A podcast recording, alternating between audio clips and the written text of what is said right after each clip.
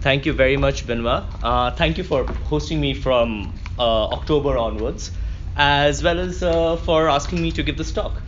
Uh, this is a paper that I've been working on for a little bit now, so I am looking forward. And Ben Benoit has been very gracious and has read multiple uh, drafts of this, so uh, it's all the more reason that I should be thanking him for letting me make him read this again. Um, but I'll just start off. Um, the paper is called The Courtroom of World Opinion, uh, bringing the international audience into nuclear crises. Um, so, as Benoit said, if you have any clarificatory questions, feel free to just ask them uh, straight up, and I will be happy to respond even during the talk. So, okay, uh, next slide, please. Uh, so, there are two reasons as to why this this paper is interesting to me. One is this conception of international pressure and an international audience in a nuclear crisis. So I'll give you two vignettes. One is the Kargil War uh, from 1999, when uh, General Musharraf basically says India worked hard to isolate us diplomatically. International pressure had a demoralizing effect. This is very curious because in most cases in an exchange between two nuclear countries, you don't expect somebody to say, well, international pressure was the thing that did it. You expect, well, the weapons did it, or like winning the war did it, or taking over those heights did it. So this is one.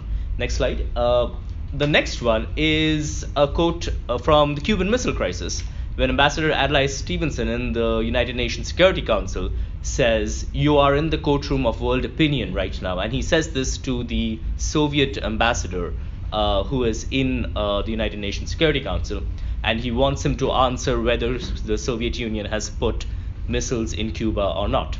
So the courtroom of world opinion here is very interesting again. It seems to suggest that there is some larger entity to which both of these countries are signaling.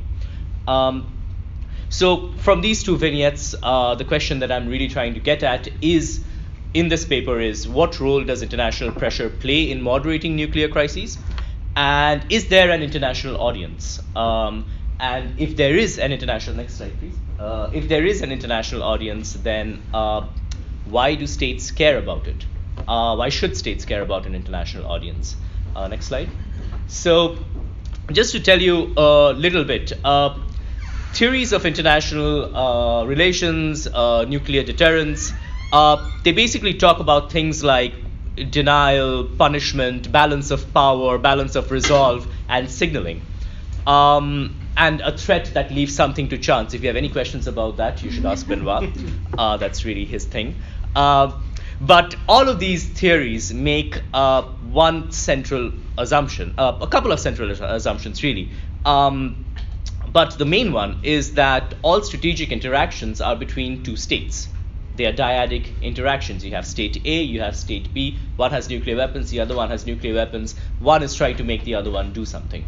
Um, so that's the basic uh, assumption. And then within these assumptions, there are a couple of sub sort of categories of assumptions. Um, and the two main ones here are nuclear capability and credible signaling.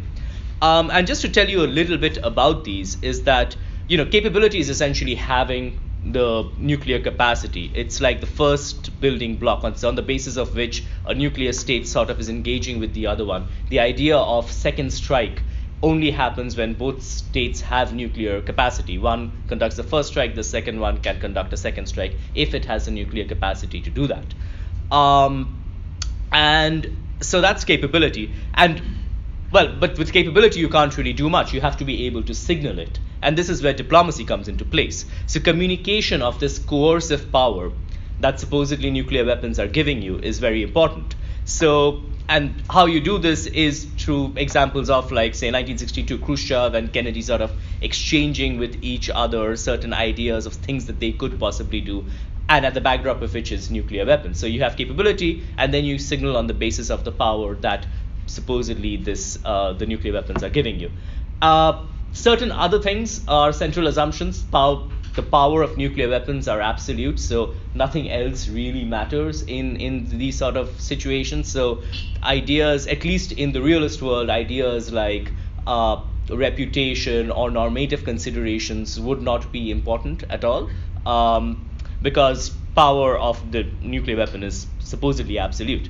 Uh, strategic interactions occur between two sides, I've already said that, and states engaged in a nuclear crisis are rational actors. Now, th- this we can debate, but this is not a central point that I'm trying to make. I'm saying that most of the deterrence literature assumes that uh, states are rational actors. Um, that is, of course, contested. Uh, next slide. Okay, so what does this theory miss? Uh, I'm saying that this theory misses uh, an international audience uh, because strategic interactions are not happening in a vacuum. State A signaling to state B has a larger international community within which they are operating. Uh, so there are multiple audiences to which these states are also simultaneously signaling. Um, I'm saying that state actions are not just a response to the adversary, um, so India is not just responding to Pakistan, or Pakistan is not just responding to India. They're also looking at the UN. They're looking at the US. They're looking at the EU, um, and that's shaping the way in which they behave with each other as well. Next slide. Um, so what is this international audience possibly? So. Uh, the way I think of it is that it is a constellation of economically and politically influential actors. So states, but also international organizations, uh, multilateral forums, formal and informal groupings in the international press, and to a limited extent the social media as well. Um, these, uh, what about how, how does the international audience function? Uh, I sort of claim in this paper, at least, that the international audience favors the status quo. So, just as domestic audiences can punish uh, leaders for behaving in certain ways that they're unhappy with, international audiences also have a capacity of uh, punishing uh, states for behaving in ways that um, are sort of contrary to what is expected of these states. Um, and it's also important to remember that there is no one international audience. Uh, the international audience can be because I say it's a constellation. It can be a constellation of different actors uh, at different given points of time.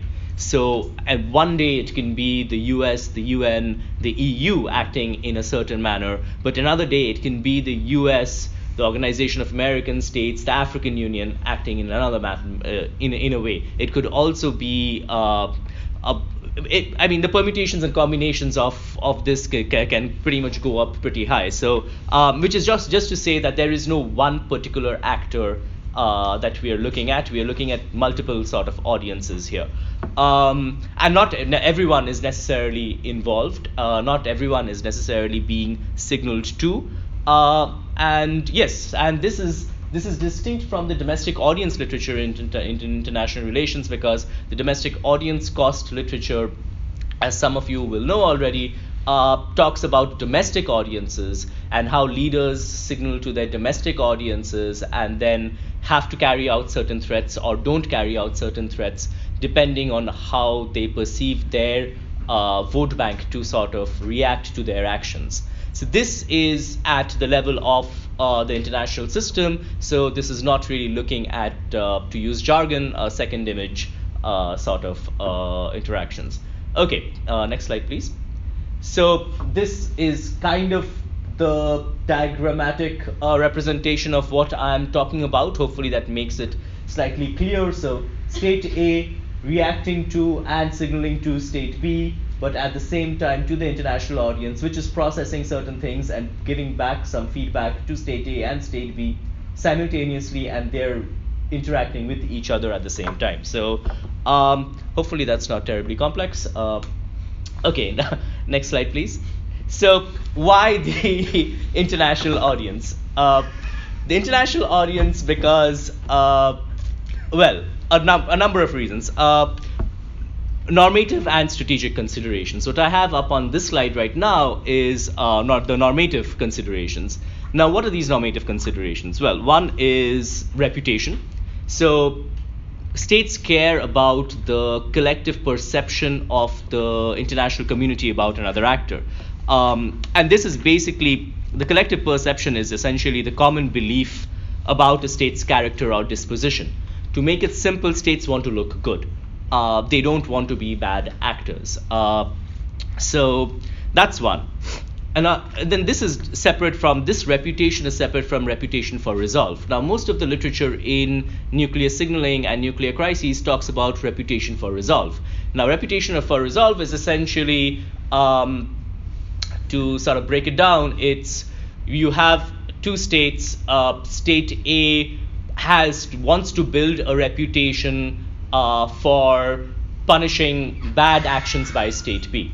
So for let's see let's uh, use a simplistic uh, example and say well if if pakistan attacks india india responds every time with force because it wants to build up a reputation showing that it is resolved to not let this happen so that's reputation for resolve so that has more of a force element to it i'm saying that there is a normative aspect where states don't only care about signaling resolve uh, to other states they also care about signaling um, that they are a good actor to the international uh, community or international audience.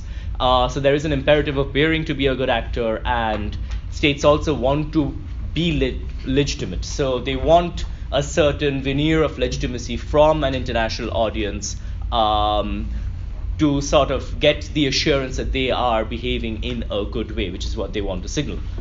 Okay, uh, next slide, please.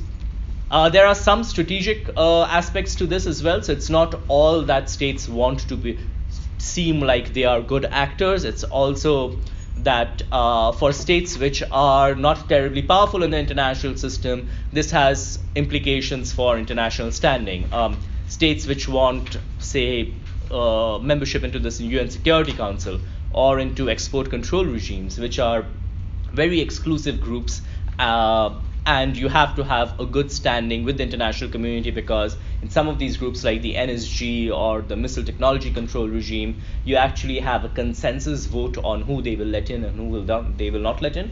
Um, so you want to be perceived as a good actor to these uh, states. Um, again, if you're not a terribly powerful state, then you'll also want to avoid sanctions from uh, other states. And in order to avoid sanctions, you have to, well, behave in a way that is uh, commensurate with the way that the international community expects you to.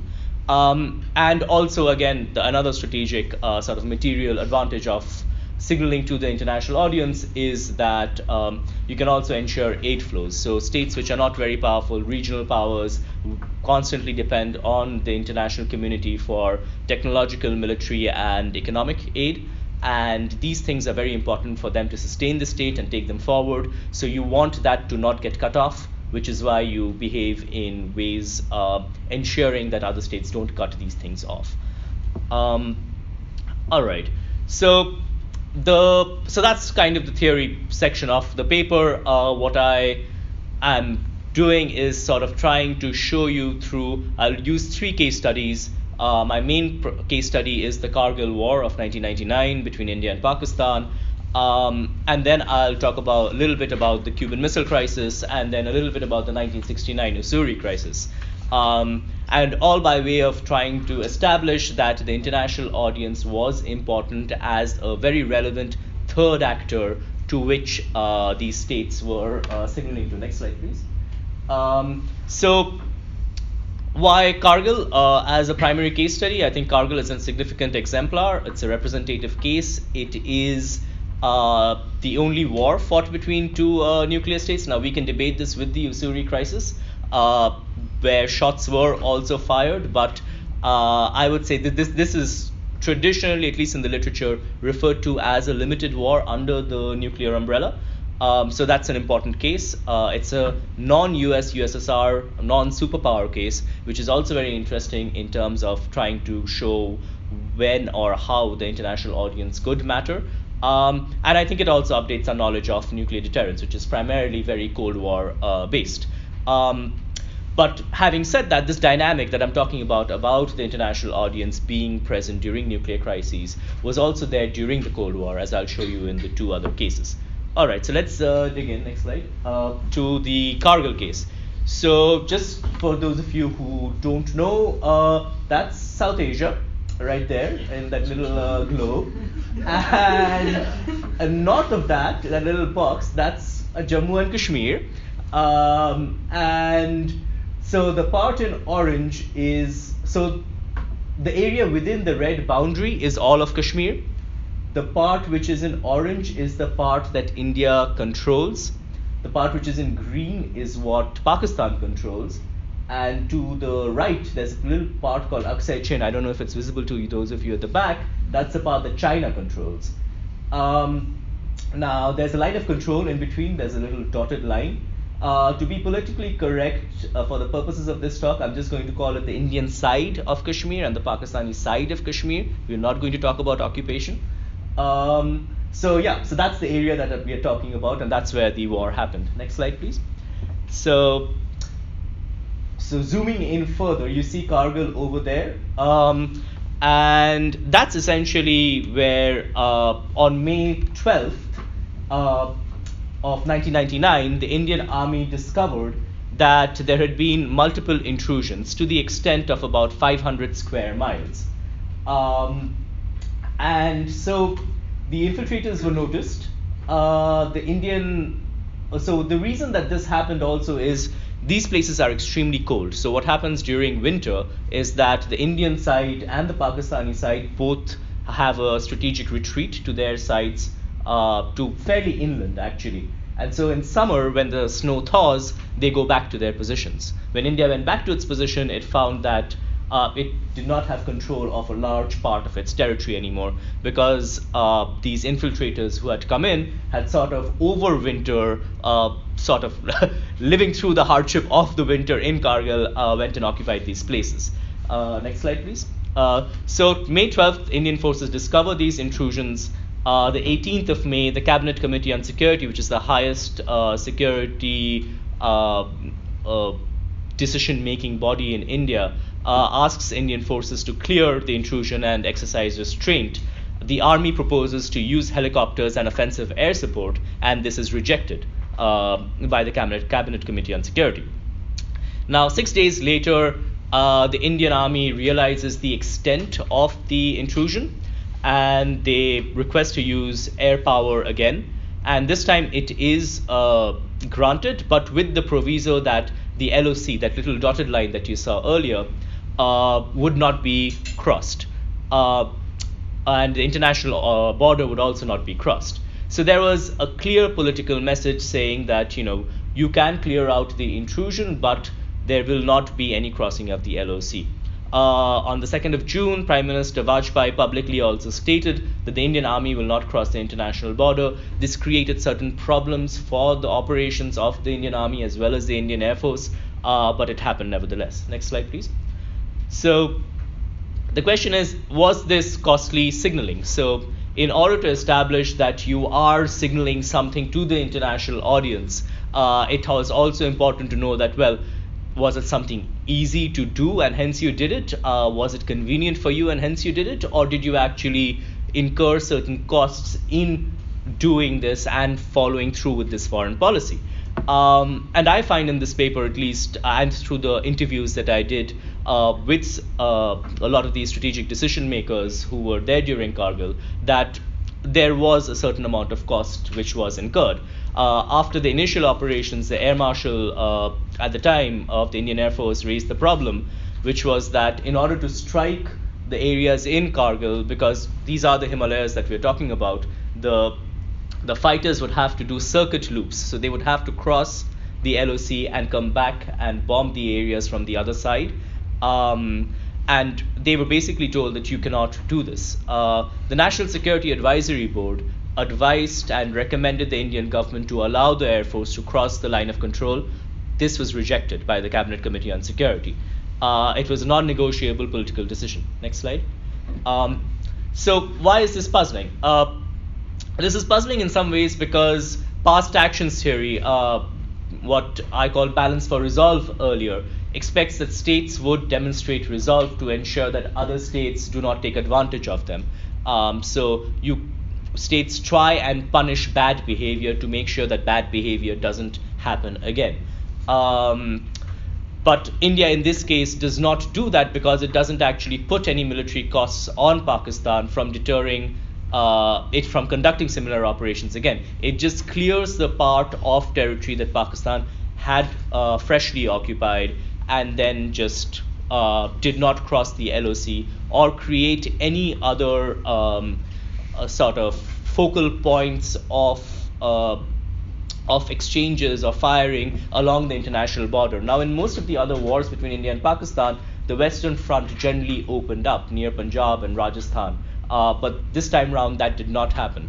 Uh, and from an operational uh, standpoint, the lack of use of air power essentially delayed tactical success. It made ground operations more difficult and it raised casualties. Next slide. So, when I interviewed uh, the uh, general of the Indian Army who was uh, who led the battle operations, uh, he said there was pressure from uh, his soldiers asking why have you accepted this proviso of not crossing the uh, uh, the line of control, and but he said well you have to well India is a democracy so you have to follow what the political leadership says. Uh, but there was the army was not happy with it. Uh, the air force was not happy with it either. Uh, so I have this quote from uh, Air Marshal Vinod Patney, who I also interviewed, who was in charge of Western Air Command, uh, which conducted the battle operations against Pakistan in the war. And they also wanted to cross the LOC on multiple occasions and were not allowed to do that. Um, next slide.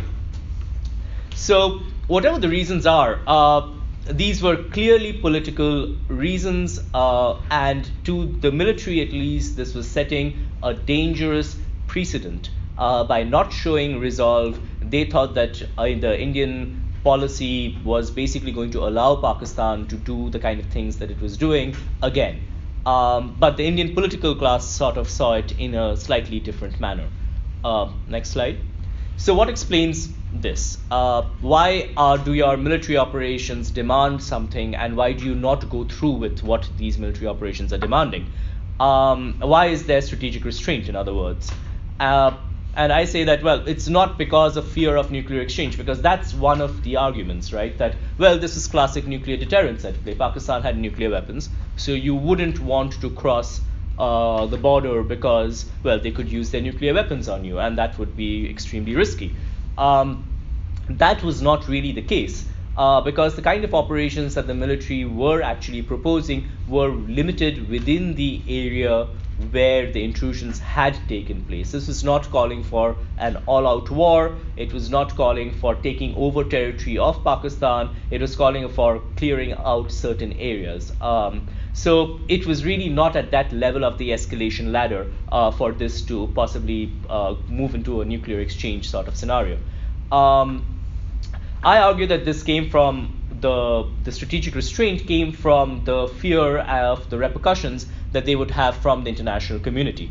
Uh, it would signal a loss of diplomatic advantages because India had gone out and clearly established itself as a victim of Pakistani aggression if at this point India went and crossed the LOC and went into Pakistani territory, it would be loss of, for the lack of a better word, of social capital in some ways. Mm. Um, it would be seen as a bad actor, and that's something that uh, India did not want to do. Uh, and also, India was India and Pakistan both were smarting under sanctions uh, since 1998, uh, which is when they conducted their first nuclear well nuclear tests. Let's not say first nuclear tests um, nuclear weapons tests anyway, uh, according to the official line. So it needed international opinion to be uh, in their favor. Um, and it was clear that the international community was also getting involved. So India wanted this to uh, be in its favor. Next slide, please. So uh, both, but then on the other hand, India and Pakistan were both signaling to. I've shown you the Indian side. Uh, what was Pakistan uh, sort of doing over here? Uh, Pakistan sought to appeal to the international audience to bring about a ceasefire, um, which basically meant that it would freeze the gains that it had made in Kargil over uh, the winter. Uh, India tried to make sure that this did, ceasefire did not take place. It also appealed to the international audience in a way that the UN or the US would not come in and say, well, you need to stop hostilities right now. Um, so, and behind this is also the fact that India has been trying to establish itself as a responsible nuclear state, uh, especially given the 98 tests. Uh, but also, this idea of being a responsible nuclear state is what eventually, in the next decade, leads to things like the Indo US nuclear deal, the IAEA giving uh, India a waiver for conducting nuclear um, uh, energy related exports and imports. Um, And uh, India also has aspirations to becoming a permanent member of the UN Security Council, something that every permanent member of the UN Security Council has sort of accepted and supported apart from China. Um, so there is a, a, there was a larger sort of strategic vision which was guiding this this restraint uh, that India was sort of exercising during the war. Next slide. Um, and so, how did the international audience uh, behave?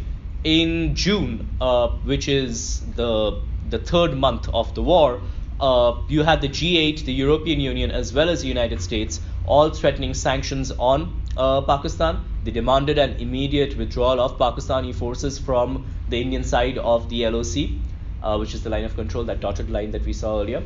Um, and the United States Congress also adopted a resolution which recommended that international financial institutions suspend their loans uh, to the Pakistani uh, uh, government uh, contingent upon its withdrawal from the line of control. And then President Clinton meets Nawaz Sharif on the 4th of July. Next slide. and he, they ensured the withdrawal of forces. That's Nawaz Sharif. He looks happy here, but he really wasn't. he's going to be overthrown in a coup the next year uh, by General Musharraf, who's the person who orchestrated the Kargil war in the first place. So, but this is kind of the picture which sort of says it all because um, this is where the US convinced the Pakistanis to sort of declare a ceasefire and start the withdrawal of their forces. Next slide, please. So that's the Kargil case. Um, now, the two other cases that I'm going to be talking about uh, briefly uh, in slightly less detail are the Cuban Missile Crisis and the Ussuri Crisis of 1969. Um, the Cuban Missile Crisis of 62, I think most people are familiar with. Uh, if not, ask Benoit. Uh, but very, very clearly, uh, what happened, uh, very briefly, what happened was that the Soviets uh, placed nuclear capable missiles in uh, Cuba, and this posed a problem for the United States. Uh, well, one is because the Soviet Union was putting nuclear weapons in what the US considers to be its uh, area of operations, really, its zone of influence. Um, and so, and those missiles were clearly going to be capable of reaching uh, United States' territory, any part of it. So these were medium range ballistic missiles. Um, so there were two choices really for the United States. Uh, one was uh, conduct airstrikes and take out these uh, missile sites that were being placed in Cuba, um, and the other one was create a naval blockade and then engage in diplomacy with the Soviet Union. Uh, and so those are the two choices that the Kennedy administration was debating uh, over the 13 days. And so so that's the Cuban Missile Crisis. But where's the international audience in, in all of this? Uh, next slide, please. So there are there are a couple of instances that you have where it's very clear that the US was thinking of the international audience as it was thinking through its uh, set of choices uh, that it had to deal with the Cuban Missile Crisis. One is, of course, the photo that I showed you at the very beginning of Adlai Stevenson in uh, the UN Security Council with photographic evidence sort of cornering the Soviet Union and asking them to confirm that they had done this. Um, and that was essentially trying to gain legitimacy for the US's position. Uh, and set out in very clear terms that the Soviet Union had violated a certain code of conduct, which was well, which should mean that it is a bad actor and hence needs to be condemned. Uh, this is not cheap talk, uh, which is something that uh, IR literature often says, you know, well, they did it, but it really didn't have any cost, so it's cheap talk. Uh, it's not because you can see that even in the uh, National Security Council uh, meetings that Ken- the Kennedy administration had with President Kennedy as well as his cabinet, uh, there is discussions of the Organization of American States, uh, the NATO, UN, and in particular, uh, and these are quotes uh, that I have from the archival documents uh, around the Cuban Missile Crisis uh, from the Office of the Historian of the Cuban Missile Crisis in the US, um, where you have the National Security Council clearly saying things like there will be criticism if you conduct airstrikes through the world uh, if there is an air attack, there would be an unlawful blunder, but it would also damage America's standing with the international community. Um, and Dean Acheson, who was the uh, Secretary of State of the U.S. Uh, earlier, he was also tasked. He was called in, and he was well initially for advice, but his advice wasn't taken. Uh, he, of course, advocated for airstrikes. Um, but anyway, he was still asked to go to uh, Europe and sort of rally some amount of support for the United States. So he went with photographic evidence. He landed in England. He gave a set of evidence and then flew off to meet General de Gaulle, who was a president in France, and also Konrad Adenauer, who was a chancellor of West Germany. Uh, and so this again shows that the US was not acting in isolation. It wanted to keep its allies uh, in the loop. It also wanted to create a certain amount of support for its actions in the international uh, community. Uh, and not only that, uh, Kennedy also asked uh, Brazil to call a meeting of the Inter American system under the Rio Pact uh, to condemn uh, Soviet action as illegal under the Rio Pact as well. So it also goes to show that you know this is not just Europe uh, or European opinion that Kennedy was necessarily worried about. It was also creating a larger consensus um, in what I call the international audience. Okay, next slide, please. So what about the Soviets? Did they care at all? Uh, I would say yes. Again, uh, in October of 1962, Khrushchev uh, sort of says that he had gained confidence in the international position of the Soviet Union uh, after the New York Cuban Missile Crisis. Uh, he also claimed that the Soviet Union was now one of the members of the World Club. Uh, whatever that is, it sounds prestigious and it seems like it was a bump up from where it was initially. So it's important to him clearly. Uh, so that's that's say 1962. But also, what's interesting is in 1964 when uh, Khrushchev gets ousted. Uh, uh, there is this person, Dmitry Polyansky, who uh, who has this speech railing against Khrushchev, and he says that the incident in 1962 had damaged the international prestige of the Soviet Union. Um, at the same time, uh, helping to raise the authority of the United States. So this idea that there is an international prestige uh, vis-a-vis an international audience which was damaged is present uh, not only during the crisis but also in the Soviet Union's analysis of the crisis uh, afterwards. Um, next slide, please. So that's the Cuban Missile Crisis. Uh, the next one that I'll talk briefly about again is the Ussuri Crisis. And so this was 1969, so long after Khrushchev. We had different players uh, here. This is between the Soviet Union and uh, China. And so this happened in, I'm sorry I don't have a map up. I should have zoomed in like I did on Kargil as well. Uh, but so this happened in a little island called Damansky by the Russians and Zhenbao by the Chinese on March 2nd and 15th. And but these dates are the dates that the initial firings happened. This crisis really went on till about September, which is uh, when the Soviet leader Kosygin meets uh, Zhou Enlai. Uh, it's happened because there was a long-standing border dispute. There was an aggressive Chinese policy under Chairman Mao, and uh, there were about 469 incidents between June and July, and there were nuclear threats made, which is why this is considered a nuclear crisis. Next slide, please. Um, so, uh, Marshal Grechko uh, had uh, advocated the un- unrestricted use of multi-megaton weapons to once and for all get rid of the Chinese threat. Uh, and the Chinese were extremely cognizant of these sort of ideas that the Soviets had. So Lin Biao, who was uh, the defense minister at the time, if I'm not mistaken, uh, also said that China could face a big war at an early date, a conventional one or a nuclear war. Next slide, please. Um, so, where is the international audience in all of this?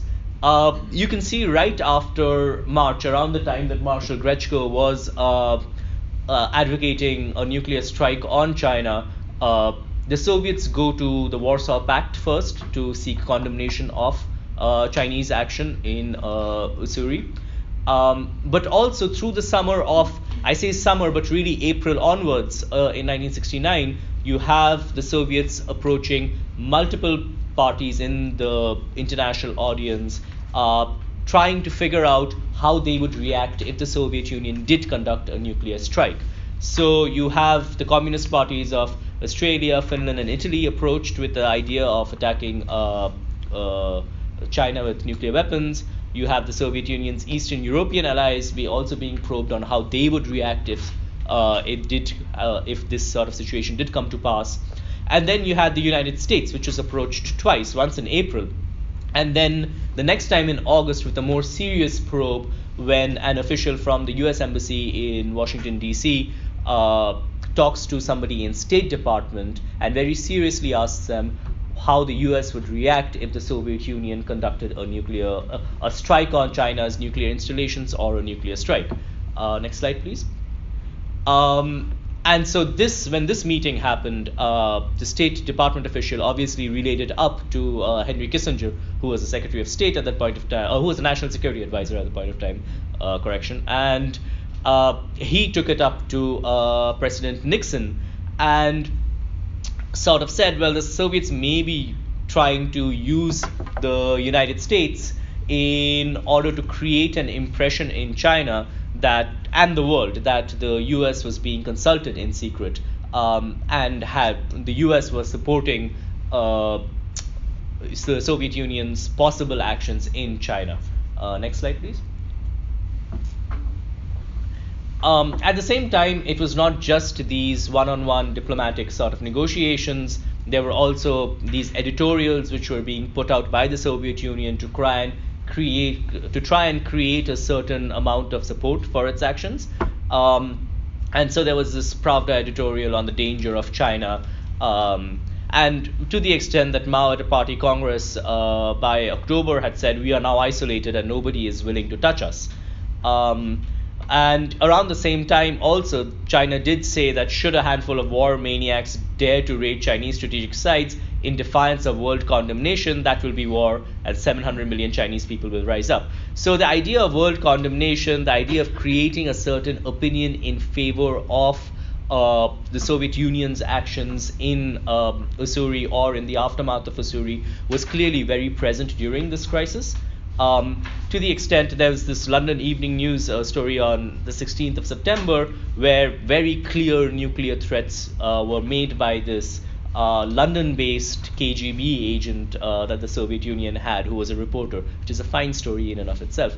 Uh, and but after this uh, happened, when Zhou Enlai met Kosygin at, at the Beijing airport, the first thing that Zhou Enlai asked Kosygin was about these reports of the Soviet Union wanting to attack uh, the Chinese nuclear installations as well as the nuclear threat that the Soviet Union had been posing and sort of uh, shopping, if you will, uh, the idea of uh, of striking the Chinese.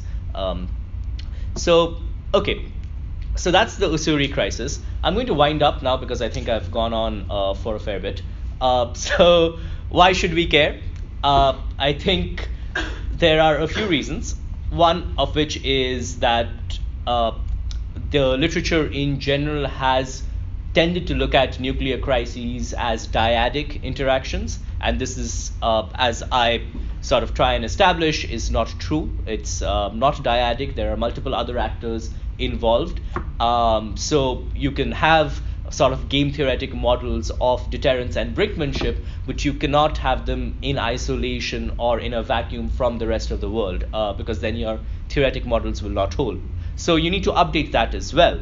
Uh, another factor is uh, going back to the idea which I had mentioned earlier about you know the idea of weapons being absolute and a nuclear crisis being a military uh, crisis. Uh, that's also not necessarily true. It's not just reputation for resolve, but there are normative considerations of reputation that states care about. Um, now, this may differ uh, depending on what state you are. Uh, if you're the US, if you're the Soviet Union during the Cold War, you may care a little less about the diplomatic sanctions or economic sanctions or technological sanctions. But if you're a regional power like India, then you're likely to care more about these things and go out of your way to try and signal that you are a good actor and a good community member of the international sphere.